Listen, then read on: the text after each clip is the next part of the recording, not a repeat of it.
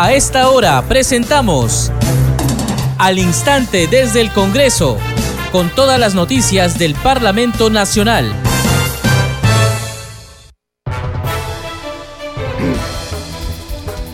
¿Cómo están? Bienvenidos a su programa Al Instante desde el Congreso. Les saluda Carlos Alvarado y estos son los titulares. El Pleno del Congreso de la República reiniciará a las 3 de la tarde para votar los dictámenes de los proyectos de ley de equilibrio financiero, endeudamiento y presupuesto del sector público para el año fiscal 2024. Así lo dispuso el presidente del Parlamento, Alejandro Soto, en el inicio de la sesión plenaria de esta mañana y ante una solicitud de postergación del tratamiento de estos temas de parte del congresista Arturo Alegría. Alegría García, secretario de la Comisión de Presupuesto, explicó que el dictamen de la ley en referencia se viene trabajando con funcionarios del Ejecutivo en búsqueda del consenso necesario que recoja los acuerdos entre ambos poderes. Como se recuerda, la ley de presupuesto del sector público para el año fiscal 2024 asciende a más de 240 mil millones de soles. Y a las 4 de esta tarde la representación nacional interpelará al ministro de Energía y Minas, Oscar Vera Gargurevich. Deberá dar respuesta a un pliego que consta de 56 preguntas relacionadas con la contaminación de las cuencas de los ríos Yayimayu, Jatungayu y Chacapalca en la región Puno. Mañana también habrá sesión del Pleno del Congreso, tienen agenda sendos proyectos de ley de interés nacional. El presidente del Congreso, Alejandro Soto, reafirmó que la defensa de la democracia en el país mediante sus instituciones independientes permite que la lucha contra la corrupción sea efectiva. En esa línea aseguró que este poder del Estado viene trabajando con el objetivo de tener una gestión pública transparente. Soto Reyes clausuró la Conferencia Anual Internacional por la Integridad CAI 2023 organizada por la Contraloría General de la República. Ante la Comisión de Fiscalización, el ministro de Defensa Jorge Chávez Cresta y otros mandos militares respondieron por la denuncia de una presunta adquisición irregular de armamento de guerra, 10.000 fusiles. El presidente de la Comisión de Comercio Exterior y Turismo, Hamlet Echevarría, informó que solicitará al ministro del Interior, Víctor Torres, restablecer el resguardo policial en la zona arqueológica de Caral. Fue durante la sesión de este grupo de trabajo donde escuchó la ponencia de la directora de la Unidad Ejecutora de Caral del Ministerio de Cultura, Ruth Shadi, respecto a la inseguridad que existe en el lugar ubicado en Barranca. La Comisión Especial de Selección de Candidato apto para la elección de magistrado del Tribunal Constitucional sesiona para debatir y aprobar su informe final.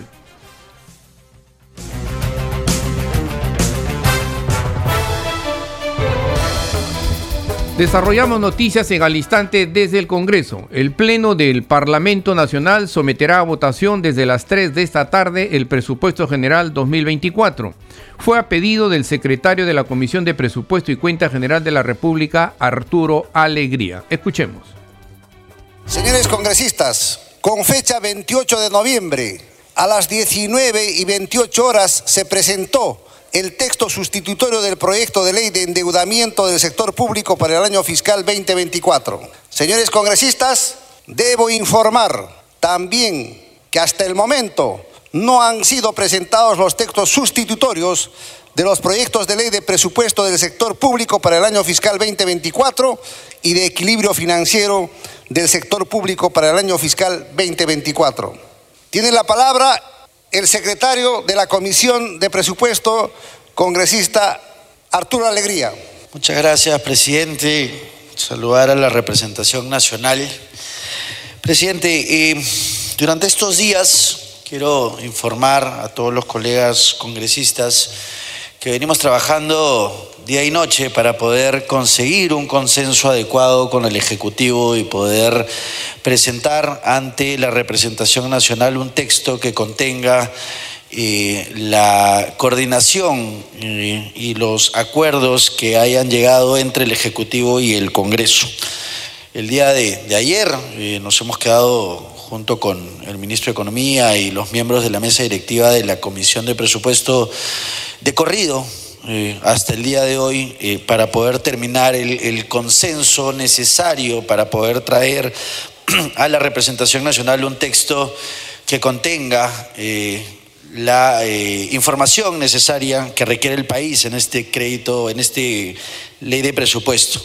Por lo cual, presidente, solicito que podamos replantear el debate del texto que queremos entregar y que los congresistas tengan el tiempo suficiente de poder evaluar eh, la información que va a ser colgada para las 4 de la tarde. Secretario de la Comisión de Presupuesto, debe usted tener en cuenta que a las 4 de la tarde está citado el Pleno para interpelar al ministro de Energía y Minas.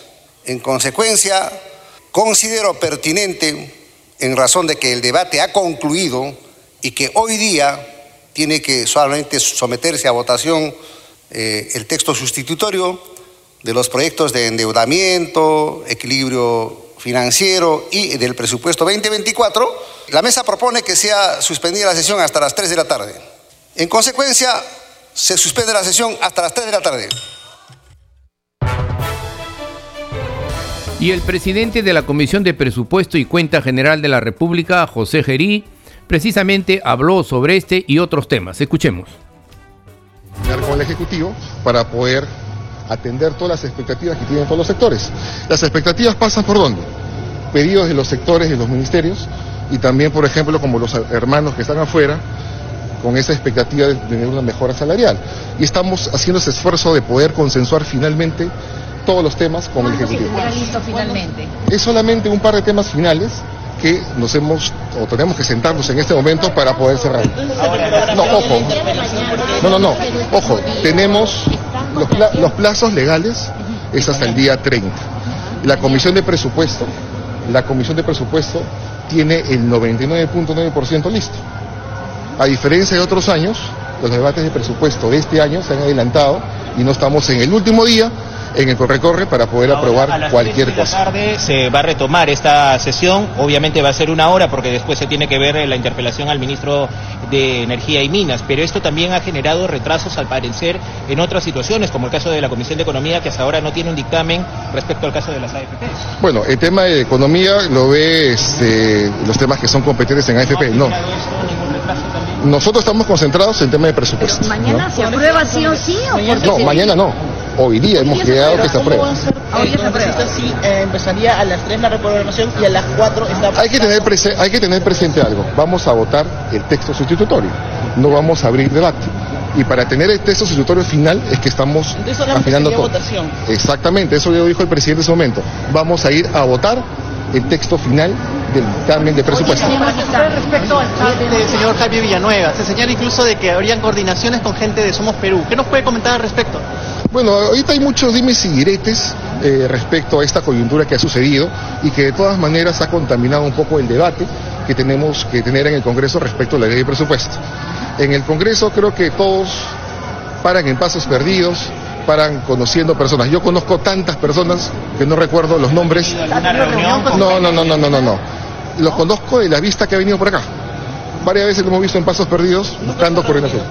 No, personalmente, directamente, que él me haya citado y que yo haya conversado con él, no, para nada. Muchas señala de que ya tienen acuerdos con Somos Perú puede referenciar muchas cosas. Del dicho al hecho hay mucho trecho. ¿Qué debe suceder con la fiscal de la nación que está... Bueno, son temas, son temas de todas maneras importantes, pero hoy día, hoy día mi concentración absoluta es sacar la ley de presupuesto del Congreso. sería el monto eh, que se aprobaría? Porque eh, la comisión estaba señalando 240 mil millones, más o menos, y un poquito más. El Ejecutivo 241 mil millones. Y, y también habían algunas observaciones de cuánto estaríamos hablando o apuntando en este pacto. Bueno, hay que tener en cuenta que estamos recogiendo muchas expectativas de diferentes sectores, docentes universitarios, el tema de escala salarial, estamos trazando una hoja de ruta, estamos viendo el tema de las personas que están en huelga el día de hoy y hay varias expectativas que van sumando la caja.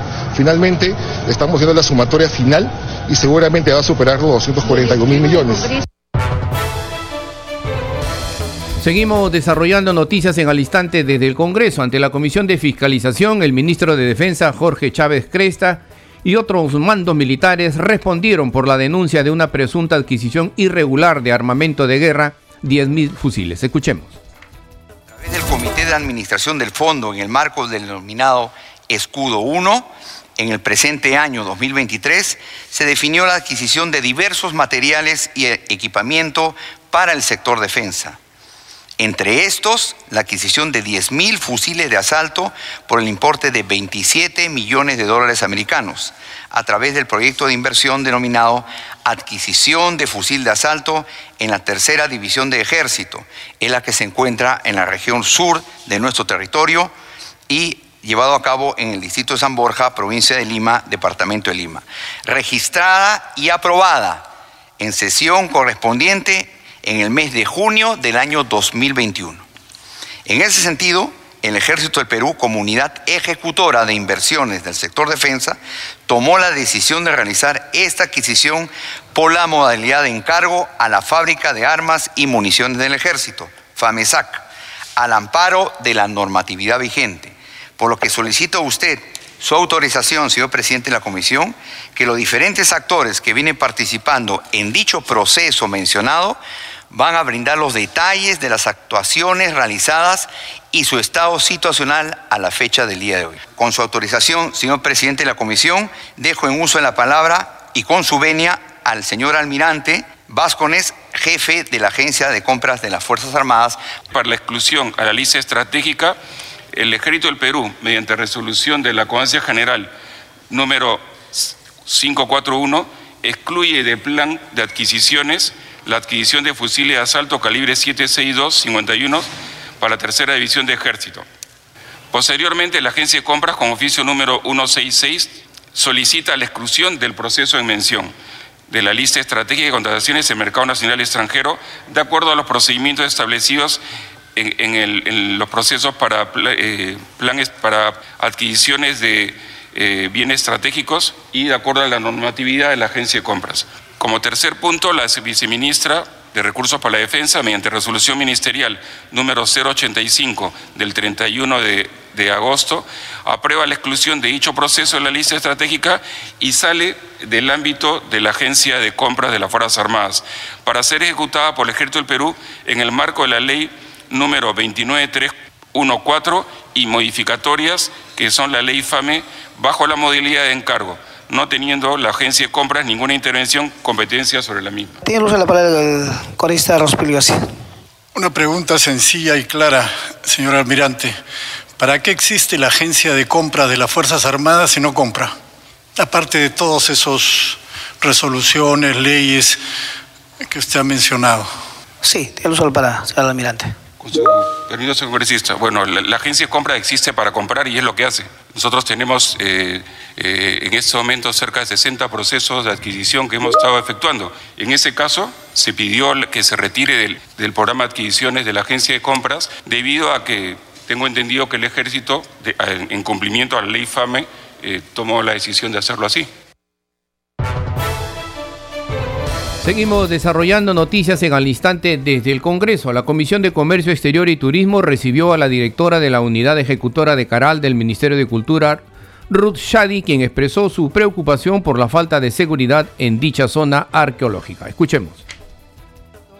Eh, agradecida porque es un problema que estamos afrontando ya algunos años nosotros estamos trabajando sobre la civilización caral con mucho esfuerzo desde 1994, en que iniciamos con una prospección por invitación de una persona de Huacho que había conocido el Valle de Supe y le había llamado la atención que hubiesen tantos montículos, porque solo se veían así, montículos, y no sabía por qué. Y yo estaba de directora en la Universidad de San Marcos en el Museo de Arqueología y me fue a conversar para que conociera. Y me quedé muy sorprendida realmente porque como arqueóloga yo veía que esos montículos no eran pues naturales, sino que estaban cubiertos por tierra, por arena y que debían ser muy antiguos. Pero como ya tenía una reunión, estaba becada en Estados Unidos, no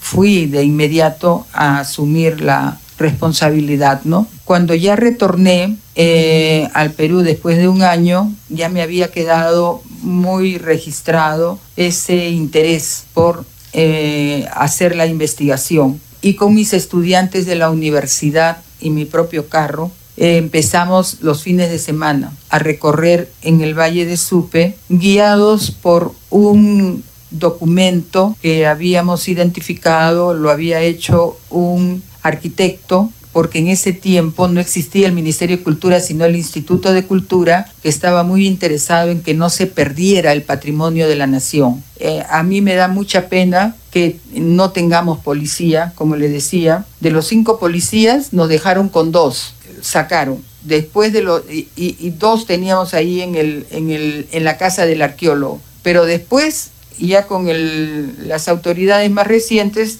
con ninguno. Y cuando nosotros le, decimos al, al, comandante, pero ¿por qué nos han dejado? Porque nuestra prioridad no, no es el patrimonio, nuestra prioridad son las playas y la protección de los que van a las playas. Yo pediría, por favor, que nos apoyen para que podamos recuperar la seguridad de la policía en el Valle de Supe. Y el otro tema, no sé si lo podría hablar ahora, es de presupuesto. ¿No? El presupuesto, nosotros tuvimos el año 2023, que es este, 15 millones para los 12 centros urbanos, 12 centros urbanos, señores, ¿ah? 15 millones al año. Ahora para el 2024 nos están dejando con 10 millones.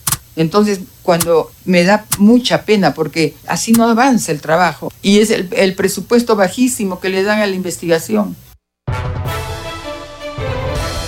Ante la Comisión de Comercio Exterior y Turismo, la congresista María Huero sustentó el proyecto de ley de protección y fomento de la producción tradicional artesanal del vino peruano y del pisco. Escuchemos.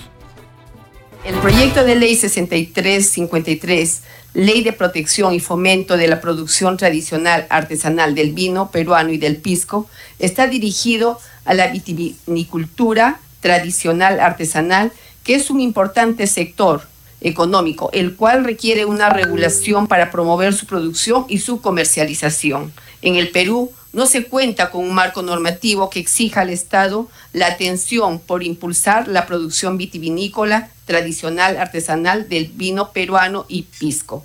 Con APISCO, la cual es la comisión encargada de realizar acciones de seguimiento a las acciones de promoción, difusión y asistencia técnica a fin de potenciar la ventaja competitiva y respaldar la promoción nacional e internacional del pisco, no solo abarque a nuestra bebida bandera como el pisco, sino también que esas funciones de la CONAPISCO se extienda al vino peruano, con la finalidad de elevar su calidad y difusión. Respecto al costo y beneficio, el proyecto de ley no genera costos adicionales al Tesoro Público. En beneficio radica en establecer una regulación para fomentar la producción artesanal del vino peruano y pisco, con la finalidad de fortalecer la identidad cultural y promover el turismo nacional en relación a una experiencia vivencial al proceso de producción. De esta manera, el diseño del proyecto de ley recoge los diferentes pedidos y expectativas de los productores tradicionales, artesanales, vitivinícolas del país, quienes esperan de este proyecto sentirse incluidos en el ordenamiento jurídico nacional e incluidos en las políticas de gobierno a fin que el proceso de producción como significado cultural y fuente turística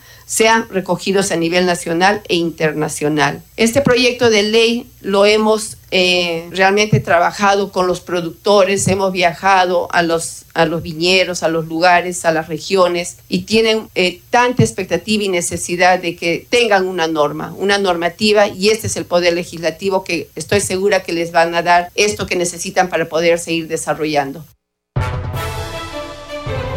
Seguimos desarrollando noticias en al instante desde el Congreso.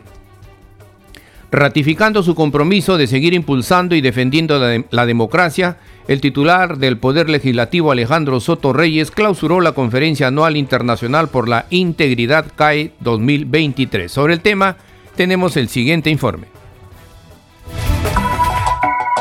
Reafirmó el compromiso de continuar impulsando y defendiendo la democracia. Ese fue el mensaje del presidente del Congreso, Alejandro Soto Reyes, quien clausuró la Conferencia Anual Internacional por la Integridad CAI 2023, organizada por la Contraloría General de la República. Es también muy importante resaltar que la democracia es la que permite, mediante sus, instituciones independientes, que esa lucha contra la corrupción sea efectiva, que podemos conocer los resultados de las investigaciones sobre casos de corrupción en el Estado y que eventualmente los culpables de estos reprochables actos puedan ser sancionados oportunamente El titular del Parlamento destacó el compromiso del Congreso de trabajar en coordinación con la Contraloría con el objetivo de tener una gestión pública transparente y así unir esfuerzos en la lucha contra la corrupción. Durante los últimos años hemos contribuido aprobando una ley que posibilita la expansión del control concurrente que por la iniciativa de la Contraloría General de la República y con el apoyo de una amplia mayoría del Congreso de la República nos ha permitido aprobar una norma muy importante en beneficio de la gestión pública en los niveles de gobierno nacional, regional y local.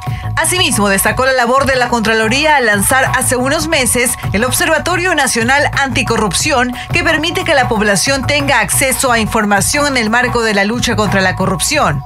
A la Conferencia Anual Internacional para la Integridad 2023 también asistió la congresista María del Carmen Alba, el evento donde se realizaron diversos foros, conferencias y paneles con expositores nacionales e internacionales, se realizó el 27 y 28 de noviembre en el Centro de Convenciones de Lima. Seguimos desarrollando noticias en al instante desde el Congreso. La Comisión Especial Pro Inversión anunció que el Perú será sede del Foro Regional de Asociaciones Público-Privadas América 2025. Tenemos sobre el tema el siguiente informe. Funcionarios de la Agencia de Promoción de la Inversión Privada Proinversión, organismo técnico adscrito al Ministerio de Economía y Finanzas, informaron ante la Comisión Especial Multipartidaria Proinversión del Congreso que preside la parlamentaria Tania Ramírez su plan de trabajo para la realización oficial del Foro Regional de Asociaciones Público-Privadas APP Américas 2025 con sede en Lima, Perú, que se realizará en marzo de ese año. Para analizar soluciones orientadas a cerrar la brecha de infraestructura a través de proyectos proyectos sostenibles, resilientes y con un impacto social significativo. ¿no? Recordemos, recordamos también que estos eventos participan mucho, también este, hay un componente del sector público de los países BIT, ¿no? Eh, que discutir con otras agencias ¿no? sobre políticas que puedan ayudarnos a impulsar o mejorar la estructuración de los proyectos de, de, los sectores como salud, educación y saneamiento. ¿no? Entonces son, es un evento en el cual van a haber discusiones técnicas, van a haber este, también exposiciones de expertos para poder mejorar el modelo, ¿no? Y va a ser una ventana también para poder promover los portafolios de estos proyectos para ante potenciales inversionistas, ¿no? Al respecto, la titular de la comisión pidió que se envíe la información específica y detallada sobre los tres eventos que se llevarán a cabo el próximo año a fin de fiscalizar el adecuado uso de los recursos públicos. Previamente, Lucy Guerrero Reate, gerente de promoción de contratos de salud, informó sobre el proyecto APP denominado Operación y Mantenimiento del Hospital Especializado en la Red Asistencial Cajamarca de Salud del Distrito, Provincia y Región de Cajamarca, tras señalar que se están evaluando las acciones que se tomarán porque no cuentan con el financiamiento que se requiere. Sin embargo, dijo que actualmente se están haciendo los trabajos de construcción con recursos de la institución, que deben culminar en enero del 2025 y en forma paralela se está viendo la adquisición de equipos. Entonces, la pregunta que nos hacemos como comisión es de qué manera, en este caso, salud va a darle reinicio y sostenibilidad a dicho eh, eh, hospital, toda vez que es un hospital de gran envergadura, un hospital de una gran inversión que se ha hecho ahí por más de 500 mil eh, millones de soles y que finalmente no queremos que ese sea un elefante en blanco, ¿no? Sino que sinceramente valga la pena la inversión y que el funcionamiento esté garantizado.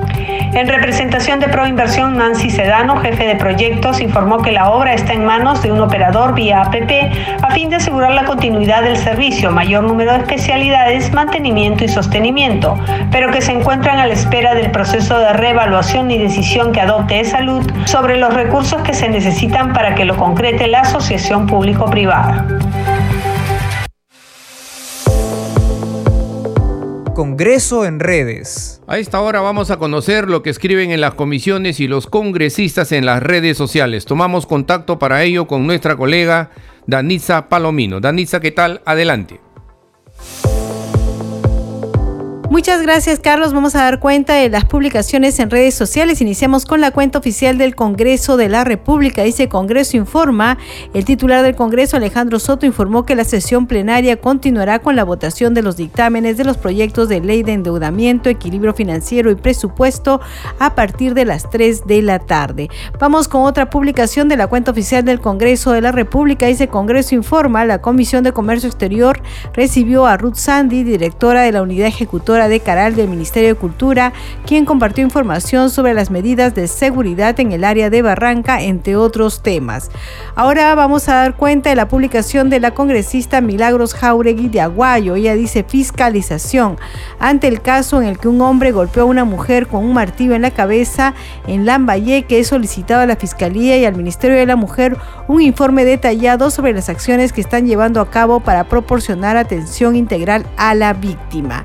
Y también damos cuenta en una publicación de la congresista Ruth Lu que dice, Madre de Dios, desde la Comisión de Pueblos Andinos, Amazónico, Afroperuano y Ambiente y Ecología, dialogamos con dirigentes de las organizaciones indígenas FENAMAT, AIDESEP, Cojarima, Coimbamet, ECA, Amarakeri, así como de comunidades nativas amazónicas para atender sus preocupaciones sobre los proyectos de ley que proponen la declaración de necesidad pública e interés nacional, la construcción de la interconexión vial Boca Manú, Boca Colorado en Madre de Dios. Destacaron que este proyecto de ley no cuenta con las opiniones del Ministerio de Transportes y Comunicaciones, Ministerio del Ambiente ni Ministerio de Cultura y que su construcción pone en grave riesgo a 10 comunidades nativas que se encuentran en la Reserva Comunal Amaracaerí, a los pueblos indígenas en situación de aislamiento y contacto inicial que se encuentran en la Reserva Territorial de Madre de Dios, así como en el Parque Nacional del Manu. Bien, Carlos, son algunas de las publicaciones en redes sociales. Adelante con usted en estudios. Gracias, Danisa. Nuestra colega Danisa Palomino con el segmento Congreso en redes. Este programa se escucha en las regiones del país gracias a las siguientes emisoras. Radio Inca Tropical de Abancaya Purímac, Cinética Radio de Ayacucho, Radio TV Shalom Plus de Tingo María, Radio Madre de Dios de Puerto Maldonado, Radio TV Perú de Juliaca Puno, Radio Amistad de Lambayeque, Radio El Pueblo de Ayacucho, Radio Satel Perú de Lampa en Puno, Radio La Voz del Valle de Aplao en Arequipa, Radio Estar de Moyendo en Arequipa, Radio Gaceta Ucayalina Online, Radio Líder de la Unión en Piura, Radio Victoria de Ocros en Huamanga, Ayacucho. Enseguida, los titulares de cierre.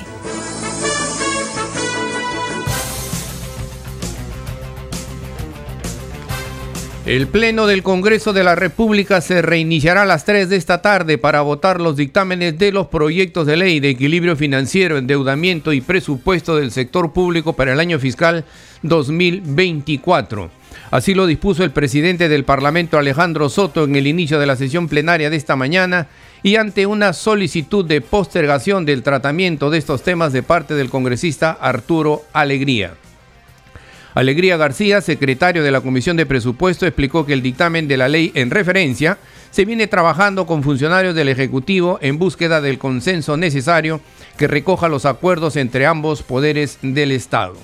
Y a las 4 de esta tarde la representación nacional interpelará al ministro de Energía y Minas, Oscar Vera Gargurevich.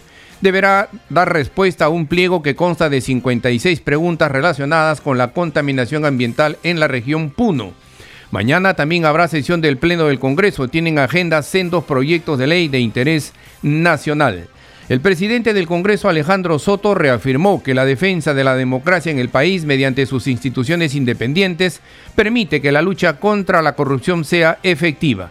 En esa línea aseguró que este poder del Estado viene trabajando con el objetivo de tener una gestión pública transparente.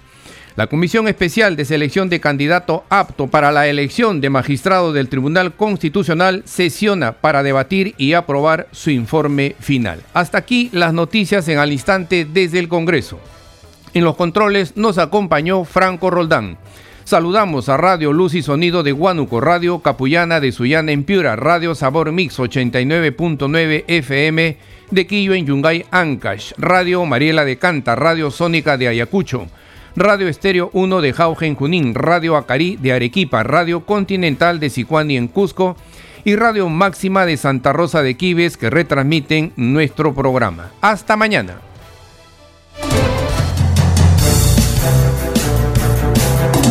Hasta aquí, al instante desde el Congreso, con todas las noticias del Parlamento Nacional.